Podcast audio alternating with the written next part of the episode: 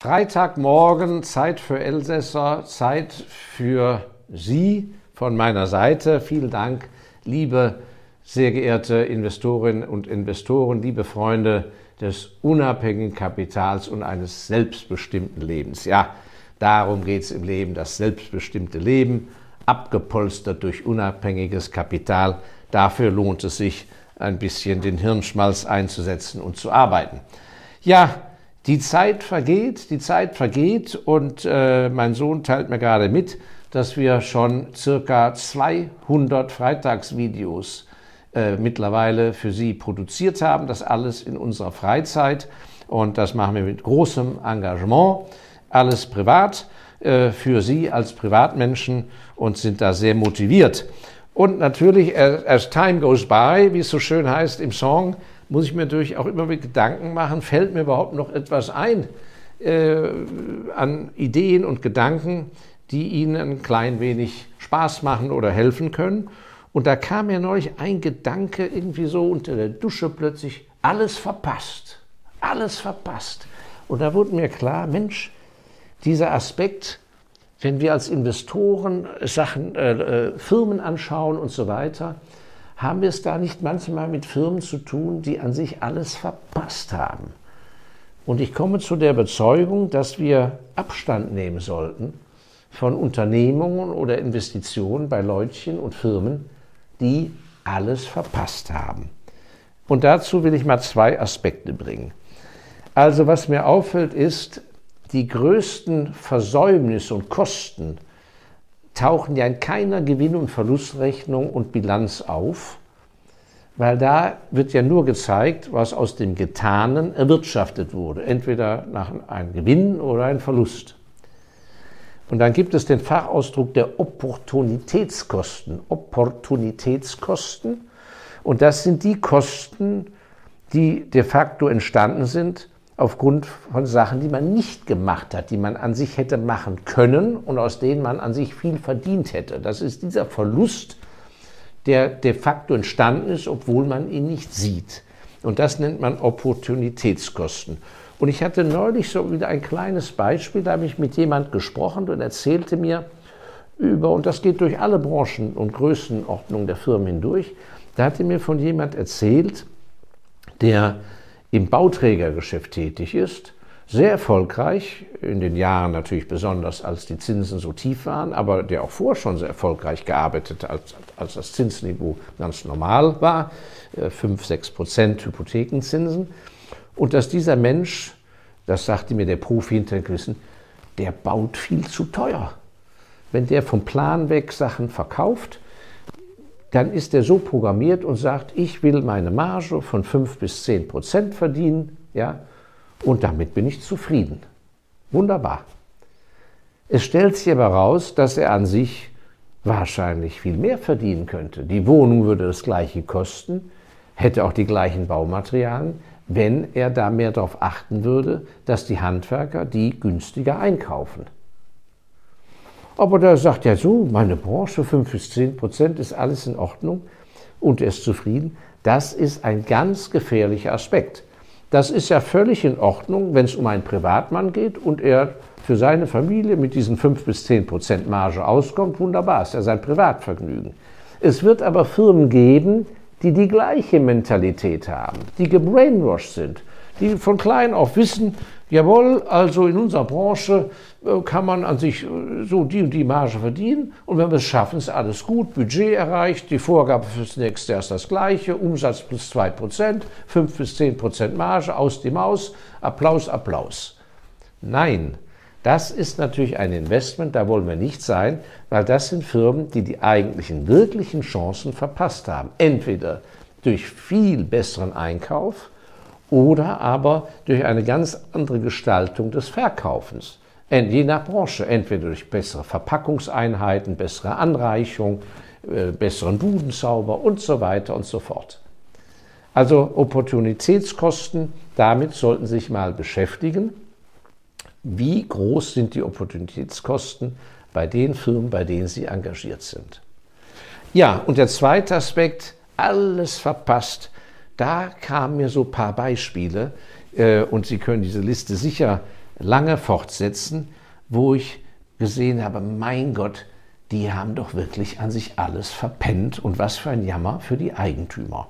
Ich bringe jetzt auch Beispiele, wo sie gar nicht Eigentümer sein können oder hätten sein können, weil es private Firmen sind, aber das ist ja nur ein Beispiel.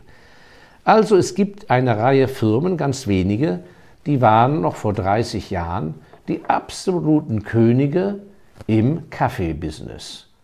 Und zwar, indem sie eine dominante Marktstellung hatten, wenn es um den Filterkaffee ging.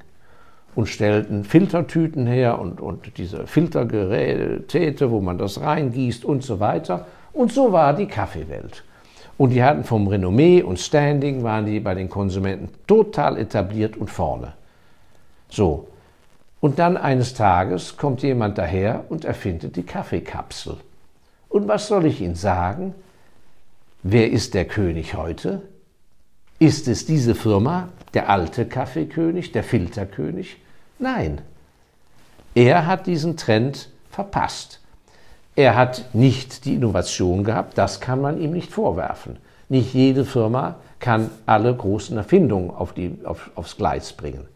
Aber er hätte als Filterkönig erkennen müssen, in dem Moment, wo die Filter sozusagen abgelöst würden von der Kapsel, in dem Moment, wo er das erkannte als Brancheninsider, hätte er sich massiv um das Thema Kapsel kümmern müssen.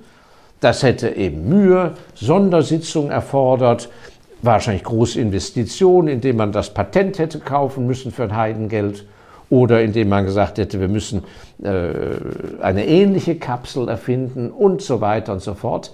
Aber was ist das? Eine Eruption, Disruption des Alltags. Und das habe ich ja selber in den Firmen erlebt, als ich früher, bevor ich ja Fulltime-Investor vor 25 Jahren wurde, bewusst ja alles kennengelernt auf der anderen Seite des Tisches, wie der Alltag, der Status quo, nicht wahr, wie ein Kleber unter den Füßen und am Hintern in den Konferenzsälen bei den Unternehmen ist. Bloß keine neue Eierkuchen, bloß keine Zusatzarbeit, bloß kein Risiko, wer weiß schon, was das wird und so weiter und so fort.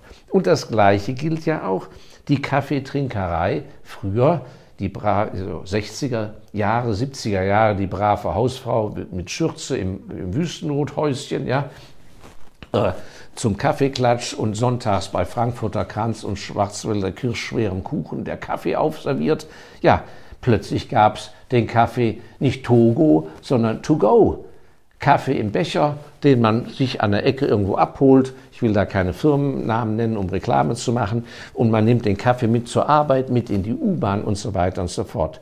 Ja, wer sind da die Champions? Sind das die Filterkönige von eins, die Kaffeekönige von eins? Wiederum nicht.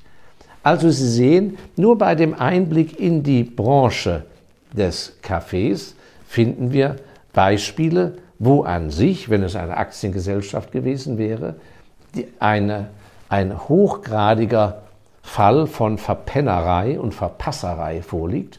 Und wenn ich das beobachten würde als Aktionär, dann würde ich mich und Ihnen dringend raten, sich von so einem Laden zu trennen. Nach außen fällt das gar nicht auf. Die Firma ist ja nicht groß geschrumpft. Die ist ja nach wie vor profitabel. Aber es ist eben ein vorwerfbares Versäumnis von mangelndem Unternehmertum, so eine Führungsposition aufzugeben und ins Mittelmaß zurückzufallen. Zweites Beispiel, was mir aufgefallen ist, im Trinkbereich. Drinks. Nicht alkoholische Drinks und alkoholische Drinks. Es gibt eine Firma aus äh, der Pfalz, auch hier will ich keinen Namen nennen, auch privat, die war nach dem Zweiten Weltkrieg absoluter Marktführer bei Likören und schweren, süßen alkoholischen Getränken. Da gab es, das war in der Fresswelle nach dem Zweiten Weltkrieg während des Wirtschaftswunders, da war so ein riesen Nachholbedarf. Die Leute haben permanent gekegelt, haben schwer geraucht und schwer gesoffen. Die ganze Bundesrepublik sozusagen. Das war verständlich nach den Entbehrungen des Zweiten Weltkrieges, dass man überlebt hat und, und so weiter. Die kluge Firma, die da Marktführer war, hatte aber erkannt, das ist jetzt ein Gegenbeispiel, dass dieser Trend der Sauferei von dieser riesen Palette an alkoholischen Süßlikören schwerster Art, die einem die, die Zähne zusammenklebte, dass das auf Dauer nicht anhalten wird mit guten Wachstumsraten. Und hatte die Größe, sich von diesem Business zu trennen, hat das nach und nach verkauft und ganz auf die Saftschiene, Obstsäfte gesetzt. Da hatten die eine ganz kleine Abteilung, eine kleine Marke. Und heute ist was? Ist diese Firma europäischer Marktführer im Obstsaftgetränkebereich, wo große Zuwachsraten waren und wo die systematisch im Ausland eine Marke nach der anderen aufgekauft haben. Haben die alles verpennt? Nein. Die wären mit dem Likör untergegangen. Stattdessen sind sie oben. Da kann ich nur sagen, bravo. Das ist ein Beispiel, wo eine Firma eine Agilität bewiesen hat, die Kraft gegen bestehende Strukturen anzugehen. Denn Sie können sich ja vorstellen, was für Widerstände in altgewachsenen Firmen da sind. Und Sie können ja, wenn Sie da altgediente Führungskräfte haben, Abteilungsleiter, Prokuristen und so weiter und so fort, und Leute, die das Metier lieben, die, die sagen ja nicht, yes, Sir, vielen Dank. Ja, natürlich äh, lassen wir unsere Abteilung hier kaputt machen oder verkaufen. Da gibt es ja Widerstand. Das müssen sie erstmal motivational auch durchsetzen, dass die Leute weiter gut an Bord sind und mit ihnen arbeiten. Also hier ein bewusstes Gegenbeispiel, auch im Trinkbereich, aber wo jemand eben die Zeichen der Zeit erkannt hat. Und das sind Firmen, die mir imponieren. Denn das ist natürlich auch immer mit Risiko verbunden und die es aber dann geschafft haben. Da kann ich davon ausgehen, dass die mittlerweile eine Firmenkultur haben, die auch die nächsten Herausforderungen, dass die da sensibel für sind. Und wenn es sich abzeichnet, dass sie nicht sensibel sind, dann muss ich sagen, oh, da geht aber der unternehmerische Spirit fliegen. Ein anderes Beispiel, ganz, das sind ganz lapidare Sachen. In Amerika gab es großartige Firmen, gibt es bis heute noch großartige Firmen, die äh, Nahrungsmittel in Konserven abpacken. Das war ein wunderbares Business und ist zum Teil ein wunderbares Business. Nur Leute, die die Antenne ausgefahren haben, haben schon vor vielen, vielen Jahren erkannt, dass der Trend weggeht von eingemachten Pfirsichen in Konservendosen hin zu einer Ernährung im nächsten Schritt zu Tiefkühlkost. So, und da kann ich auch nur sagen, die großen Champions in dem Konservenbusiness sind nicht die Champions im Tiefkühlkostbusiness gewesen. Das waren Newcomer. Und heute muss man sagen, ist die Tiefkühlkost denn tatsächlich der Stein der Weisen? Wollen die Leute sich zum Teil nicht etwas gesünder ernähren? Also ist die Frage, ist nicht der nächste Schritt die Versorgung mit frischen Nahrungsmitteln, mit Biogemüse und so weiter? Wer sind da die Champions? Da kann ich Ihnen jetzt schon sagen, im Zweifelsfall nicht die Tiefkühlfritzen. So, also man muss da sehr darauf achten. Das hat dann, wie gesagt, mit der Rendite des Geschäftes, mit der Marge, Profitmarge und so weiter nichts zu tun, aber mit dem Garten, in den sich sozusagen der Esel bewegt. Und ich mag nicht diejenigen, die auf dem abgegrasten Acker bleiben, einfach weil sie sich so wohlfühlen oder das Gefühl haben, der Zaun ist arg hoch und ich komme gar nicht rüber oder ich finde das Gatter nicht, um auf den anderen Acker rüberzukommen. Was habe ich mir noch aufgeschrieben? Ja, ein klassisches Beispiel, die großen Versandhändler. Schon bald nach dem Zweiten Weltkrieg gab es große Versandhändler in Deutschland. Mehrere sind komplett untergegangen gab mal eine Firma Neckermann. Äh, ich glaube, es gab ja auch mal die Firma Quelle und viele andere. Die gibt es heute zum Teil nicht mehr. Wie kann das sein? Diese Leute waren ja die klassischen Vorläufer im Online-Business.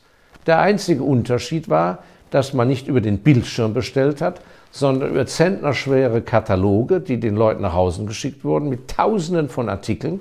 Und dann konnte man per Brief oder Telefon bestellen. Das ist nichts anderes wie ein Onlinehandel. Die hatten die Lagerhäuser, die hatten den ganzen Kundenkarteikasten der Endkunden voll.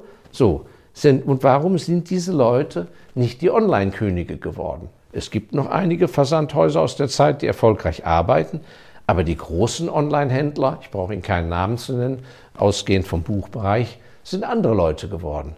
Und da sagt der Amerikaner, how come? Wie kommt's? Und das hat eben mit der Bereitschaft zu tun, wir verpassen keine Trends, wir als Firma sind Branchenkönige und uns entgeht nichts, was sich in der Branche tut oder was der Branche gefährlich werden könnte. Und dann stellt sich die Gretchenfrage. Sind wir bereit zu agieren oder wird das unter den Tisch gekehrt und sonst was? Und häufig hat es eben wirklich mit der Söldnermentalität der Führungskräfte zu tun oder des Aufsichtsrats, die sozusagen in ihren Lebenskalender schauen und sagen, mein Gott, ich bin jetzt noch drei Jahre hier im Vorstand oder der Vorstandsvorsitzende, dann gehe ich in Pension und äh, ich habe ja eine Vergütung, eine Variable von drei Prozent vom Betriebsergebnis. Also ehrlich gesagt, warum soll ich auf meine letzten drei Jahre da mein Gehalt dezimieren, nur weil wir Investitionen jetzt tätigen müssen, die sich in zwölf und in zehn Jahren auszahlen? Da bin ich doch längst vom Acker. Das klingt blöd, aber ich kann Ihnen sagen, wenn im Aufsichtsrat von den Eigentümern keiner da sitzt, der wirklich strategisch, langfristig unternehmerisch denkt, dann die, äh, kommt es zu einem Schulterschluss zwischen Aufsichtsrat, der häufig besetzt wird aus ehemaligen Managern, die genauso denken, und dann machen die einen Pakt und die dummen Eigentümer, die dummen Aktionäre kriegen das gar nicht mit. Und insofern äh, segelt die Riesen-Opportunity, die man locker hätte sich sichern können, segelt an einem wunderschön vorbei. Ja, Sie kennen sicher viele bessere Beispiele. Ähm, mein Sohn hat mir auch noch die Firma BlackBerry genannt, die mal ein großer Kracher war äh, im Mobilfunkbereich und, und, und. Es gibt der ganzen Bereich der Fotografie äh, mit Kodak und Polaroid und so weiter und so fort. Ähm, und ich wollte Sie nur heute sehr sensibilisieren, dass Sie eben nicht nur bei Ihren Investments auf die Analystenmeinungen achten, dass Sie nicht nur einfach der Kaufempfehlung irgendwelcher Berater folgen oder Ihrer Banken und äh, auf irgendwelche tollen Bilanzen reinfallen oder eine hohe Gewinnmarge, sondern dass Sie wirklich schauen, hat dieser Laden bewiesen, dass er eben die großen Opportunities nicht verpennt und dass er den Mumm hat, äh, oben zu bleiben, indem er mit viel Engagement und viel Investments die neuen attraktiven Felder aufgreift. Ja, ich hoffe, dass die Anregungen Ihnen ein wenig gefallen haben. Äh, machen Sie das Beste draus und wie immer denken Sie dran, ja, denken Sie zweimal dran, dreimal, viermal, bevor Sie Ihr Kapital einer Firma oder einer Person anvertrauen. Kapital muss sorgsamst gehütet werden und nicht aus der Hüfte geschossen irgendwie so investiert werden, weil es sind ihre Ersparnisse und das Leben vergeht schnell und ein schönes Fehlinvestment werden sie im Zweifelsfall später nicht mehr aufholen können und die Schere zwischen den erfolgreichen Geldanlegern und denjenigen, die eben so, äh, so zwischen Tür und Lokus mal da investiert haben, sich wundern, warum es nichts wird. Die Schere wird nachher brutal groß Leute, die, was weiß ich, mit dem gleichen Betrag angefangen haben. Ich habe das in meinem Bekanntenkreis. Der eine hängt immer noch bei 300.000 Euro rum und der andere ist bei 10 Millionen. Und beide sind gleich intelligent und das ist kein Märchen. Ja, so ist es im Leben und deshalb macht das Leben Spaß und deshalb wollen wir auch uns um das unabhängige Kapital bemühen. Ich wünsche Ihnen ganz, ganz viel Erfolg. Bleiben Sie engagiert, bleiben Sie froh und optimistisch und vor allem gesund. Ihr Markus Elsässer.